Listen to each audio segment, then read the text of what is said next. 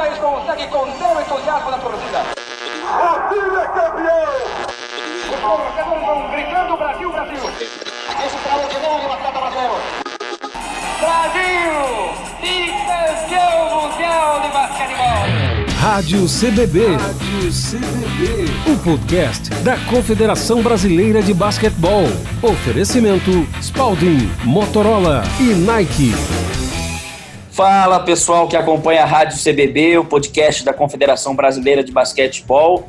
Recebemos hoje uma convidada que está lá na Turquia, especial para a seleção brasileira feminina. Clarissa dos Santos bate um papo aqui com a gente na Rádio CBB. Tudo bem, Clarissa? Tudo bem, graças a Deus. E você, como é que você está? Tudo bem, obrigado por falar com a gente aqui na Rádio CBB. É, é muito legal conversar com você, um, do, um dos destaques do, do, basquete feminino brasileiro no mundo. É, e vamos falar um pouco sobre seleção brasileira, projetos, sua temporada na Europa e o que mais aparecer aí para a gente conversar. Obrigado por falar com a gente, Clarissa. Eu que agradeço o convite, muito obrigado. Sempre bom falar de basquete, poder dividir um pouco do que está acontecendo por aqui, né? E nesse mundo de basquete aí que a gente está vivendo. Larissa, primeiro é sempre bom falar é, da atualidade, né? Como é que está a sua temporada na Turquia? Queria que você explicasse para a gente um pouco como vencendo o basquete feminino na Europa com a pandemia da Covid-19. Como é que está o seu time no Smith? O que, que você pode falar para a gente? Uh, então, tá, as coisas estão acontecendo na medida do possível, né? É, os jogos é, não estão, tipo, só são cancelados quando tem algum problema tipo de time, no time de Covid, quando tem mais de, vezes de cinco meninas que estão dando positivo. Normalmente a gente faz os testes a cada dois dias antes dos, antes dos jogos, né? Então, se tiver jogo Segunda-feira a gente faz o teste sábado para jogar segunda. Se tiver jogo na quinta, a gente faz o teste de novo na quarta. Se tiver jogo no, no sábado, a gente tem que fazer na quinta. Ou jogo no domingo a gente faz na, a gente faz na sexta-feira. Então tá, tô tentando controlar ao máximo para poder evitar, né, contágio, essas coisas. Mas os jogos estão acontecendo, né? Isso que ainda, tipo, a gente tem é importante, né? Não tá parando. Sim, sim. É, seu primeiro ano na Turquia, você já tinha jogado na Liga Turca antes? Como é que está sendo a experiência da Turquia como um todo, da Liga Feminina da Turquia?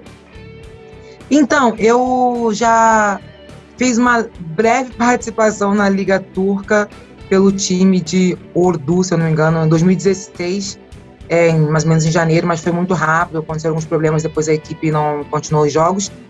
E aí essa é a minha segunda oportunidade realmente, sim, tipo, jogando é, na, na Liga Turca já a temporada inteira. Está sendo bem legal, uma experiência nova, depois de passar aí quatro temporadas na França. É, também está vivendo uma outra cultura, então está sendo, tá sendo divertido, está sendo proveitoso, né? Legal. É, e você gosta de aprender, né, um pouco da, da cultura e da língua do local. Fala um francês fluente, é, já para aprender alguma coisa aí? Então, o francês não está fluente, né? Mas dá para se virar em algumas coisas.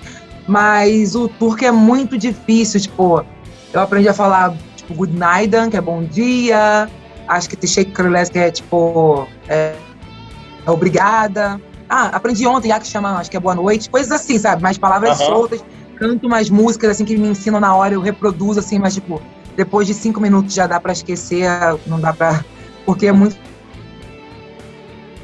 para pronunciar, né? Não é nada parecido com a nossa língua, né? Mas é Sim. é divertido, assim, as meninas são divertidas, assim, do, então dá para poder aprender, mesmo que eu esqueça logo depois, mas eu aprendo, depois eu aprendo de novo, então tá sendo legal. E a comida, a cultura, apesar da pandemia, você tem tido a possibilidade de, de aprender um pouco sobre a Turquia? Sim, mais ou menos, porque tipo, a gente não. É, depois. A comida, né? É, com a questão da pandemia, a gente não está tendo possibilidade de ir para restaurante nem nada, então realmente fica mais fechado, como tem em casa, que compra no mercado, o que pede às vezes.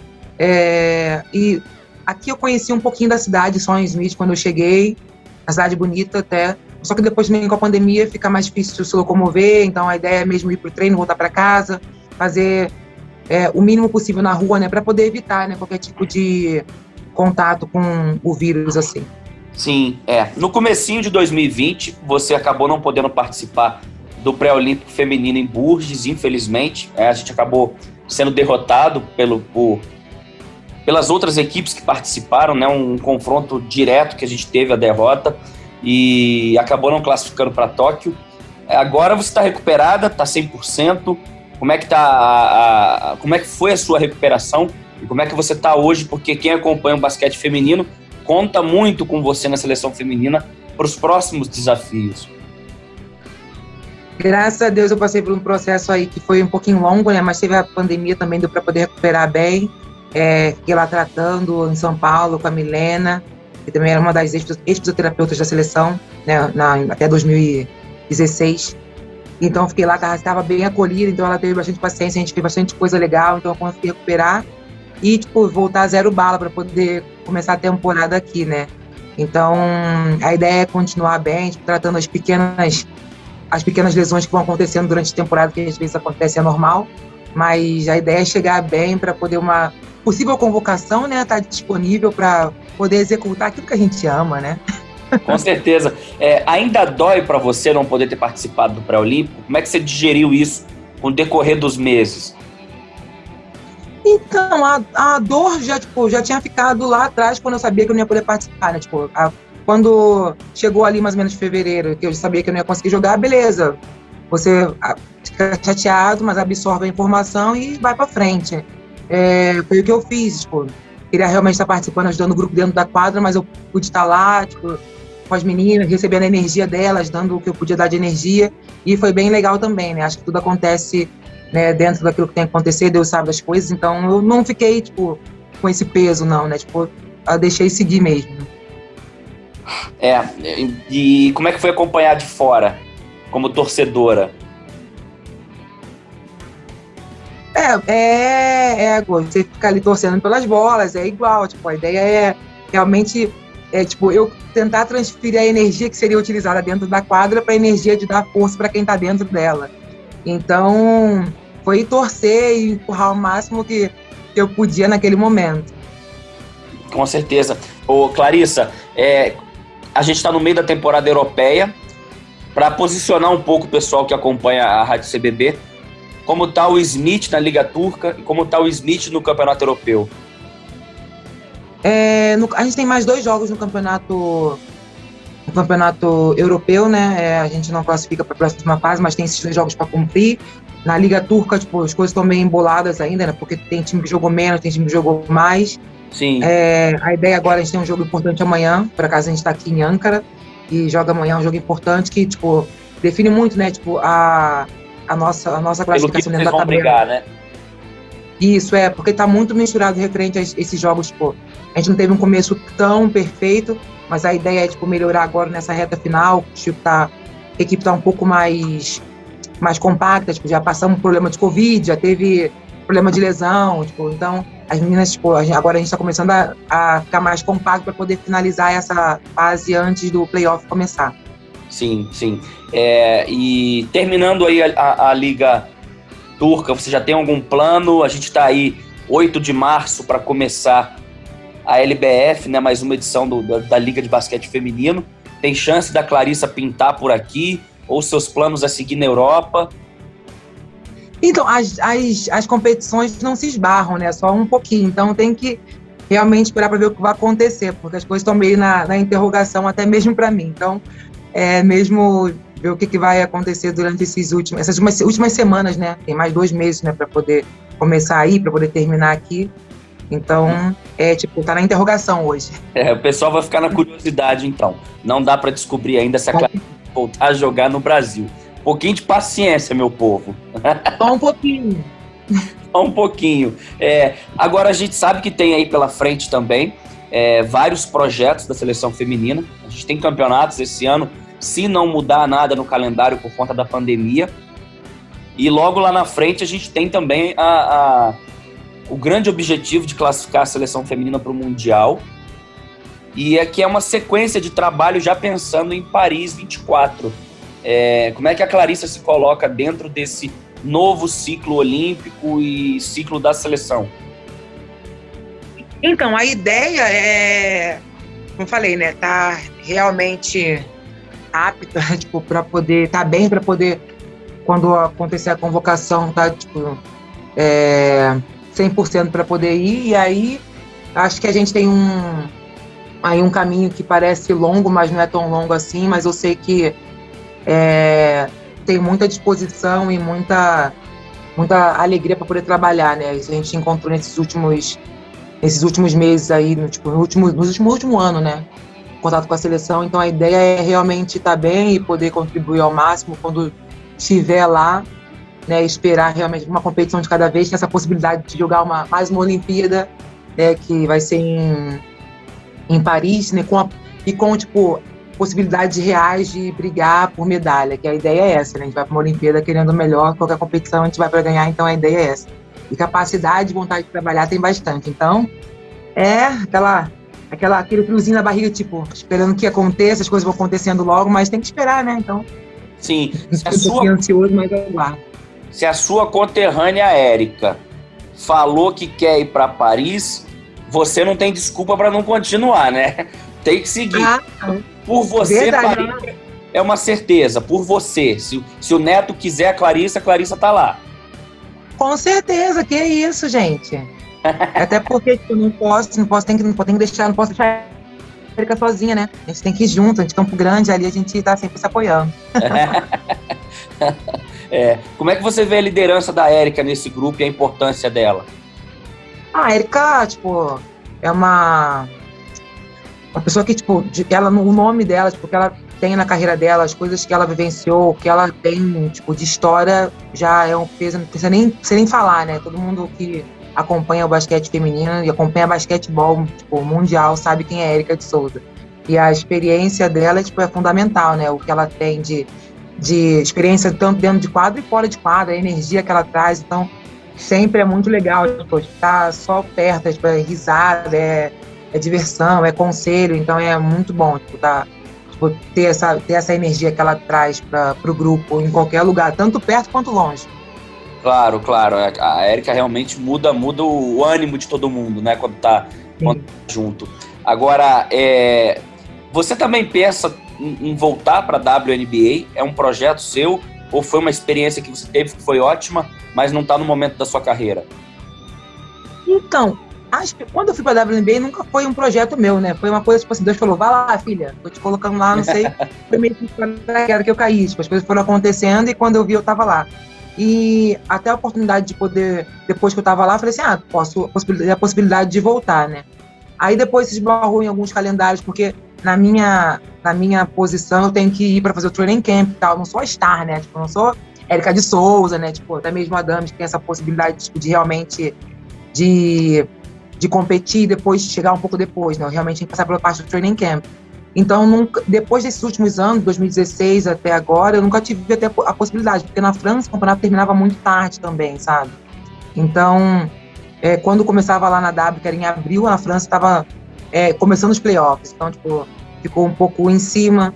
Mas eu não sei, não vou falar que não, porque essa vida é uma caixinha de surpresa. Não, não é uma coisa que eu coloquei no meu caderninho para concretizar, mas a gente está sempre aberto às oportunidades, né? A ideia é Claro, claro. A gente teve um movimento muito forte agora de, de meninas do Brasil, né? De mulheres voltando a jogar na Europa, além de você, que já estava, a Érica, que também sempre tem muito mercado, a Nádia, agora a gente tem outras meninas como a Ramona, a, a novatas como a Nonato, a Rafa também do jogar em Portugal, a própria Débora, que foi primeiro para a Suécia, agora está na Espanha. É, a gente tem também a Alana jogando na Espanha. Como é que você vê essa volta do basquete feminino brasileiro para a Europa? É, é, bem legal, né? Porque dá a oportunidade né, tipo, da, é, da, gente conhecer um, um basquetebol diferente daquilo que a gente é, tem no Brasil, mas e ter possibilidade de ter mais jogos também, tipo, é legal que é, porque o basquete brasileiro é muito forte, né? E, tipo, sempre foi. Por um tempo ficou meio apagado devido a alguns alguns alguns problemas que aconteceram, mas só que é, e ficou meio escondido, né? As pessoas não conseguiam muito ver o que estava acontecendo no Brasil, porque basquete sempre teve. E agora as meninas estão saindo de novo, estão é, conseguindo, tipo, é, levar o basquetebol para outros países, mostrar né, tipo, a qualidade que o Brasil tem para outros países. Então, isso é muito importante. Você também melhora o basquete nacional, né? Porque a gente tem, aqui na Europa, gente, na Europa a gente tem muito mais jogos, tem as competições é, tem, tem competições mescladas, como tipo, Euroliga, Eurocopa. Então isso também é, é legal, né? E a, e a, gente consegue estar mais, mais tempo em contato com o com esse, esse espírito competitivo, né? Tipo, não tendo essa possibilidade de ter essas duas competições, de competir, fazer jogos mais fortes também, porque as equipes estão mais niveladas, né? Tipo, então você está sempre evoluindo dentro, né? Dentro do, de um jogo. Cada jogo é uma experiência diferente. Então isso é está sendo sensacional, está sendo bem legal. As meninas estão não só saíram, mas estão saindo, saindo e fazendo muito bonito. Isso que é legal também, né? Estão mostrando a qualidade que tem cada uma dentro das suas equipes. Isso é está sendo muito legal de ver. É isso, é, isso é muito legal. E como é que você acha que isso pode ajudar a seleção feminina?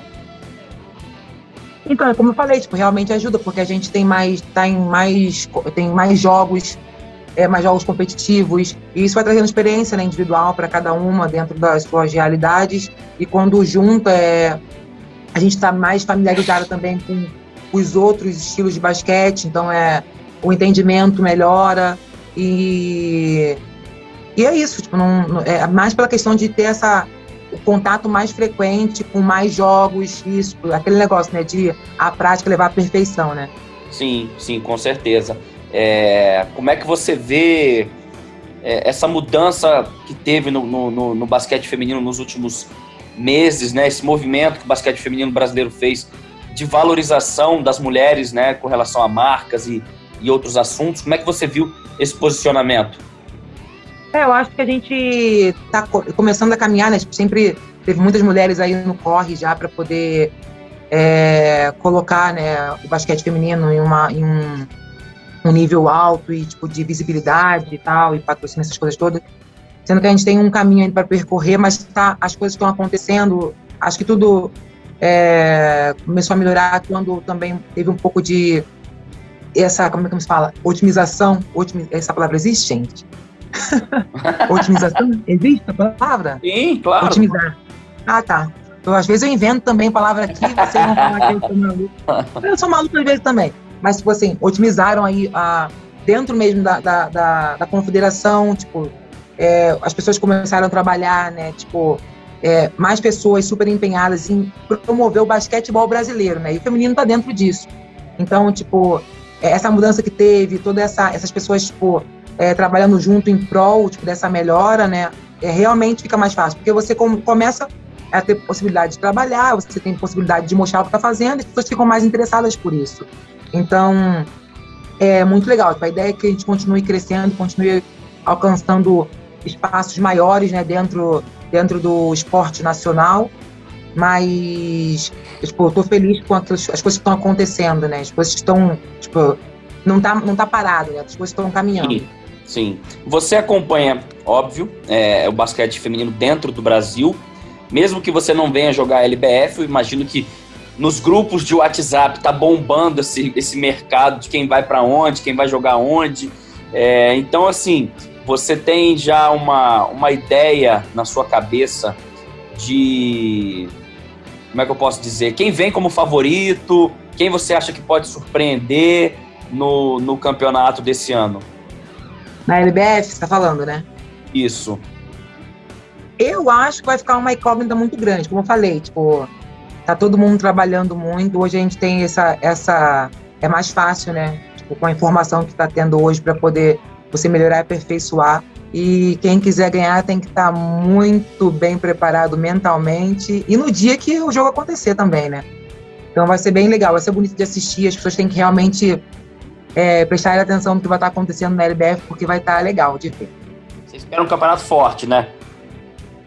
Espero um campeonato forte, porque, tipo, como eu falei, é, é, as equipes estão mais equilibradas, as meninas estão trabalhando, tá todo mundo tá todo mundo melhorando, aperfeiçoando, então a ideia é que seja forte. Isso é muito bom, né? Isso é bom porque você melhora a competitividade, você melhora o nível, você melhora o nível do campeonato nacional, você melhora o nível da seleção, você melhora o nível tipo, no cenário mundial. Então, isso a ideia é só é melhorar. Com certeza, Clarissa. Queria te agradecer por esse tempo de conversa com a gente. Eu sei que você está no corre aí, tem jogo, tem fisioterapia, tem tanta coisa para resolver. Obrigado por ter falado com a gente aqui na Rádio CBB. Nada, eu que agradeço, que foi muito, é muito, como falei, é muito legal poder falar, falar português, né? Porque aqui não, não existe essa possibilidade. eu tenho que inventar um inglês aqui, que eu às vezes estou inventando umas palavras. Turco eu estou enrolando também, mas é bom falar com vocês, é bom poder falar de basquete, poder é, passar um pouco do que está acontecendo comigo por aqui. Eu sei que as pessoas torcem muito por mim, então eu quero primeiro também, primeiro não, né? Quero também agradecer, né, essa, essa torcida que eu tenho sempre daí, tipo, essa força que eu recebo, essa energia, porque é só, é só, é só gratidão, né? Porque as pessoas realmente me dão força e acompanham, então a ideia é dar esse retorno para mostrar que as coisas estão acontecendo e estão acontecendo bem, graças a Deus. Legal demais. Eu agradeço de novo a Clarissa por ter falado com a gente. Agradeço já todo mundo que está acompanhando a Rádio CBB. E a gente volta a qualquer momento para alguma nova entrevista, conversa sobre basquete masculino, feminino, base, seleção. Obrigado a todo mundo. Obrigado, Clarissa. Boa sorte aí na Turquia. E a gente se fala na próxima. Um abraço para todo mundo.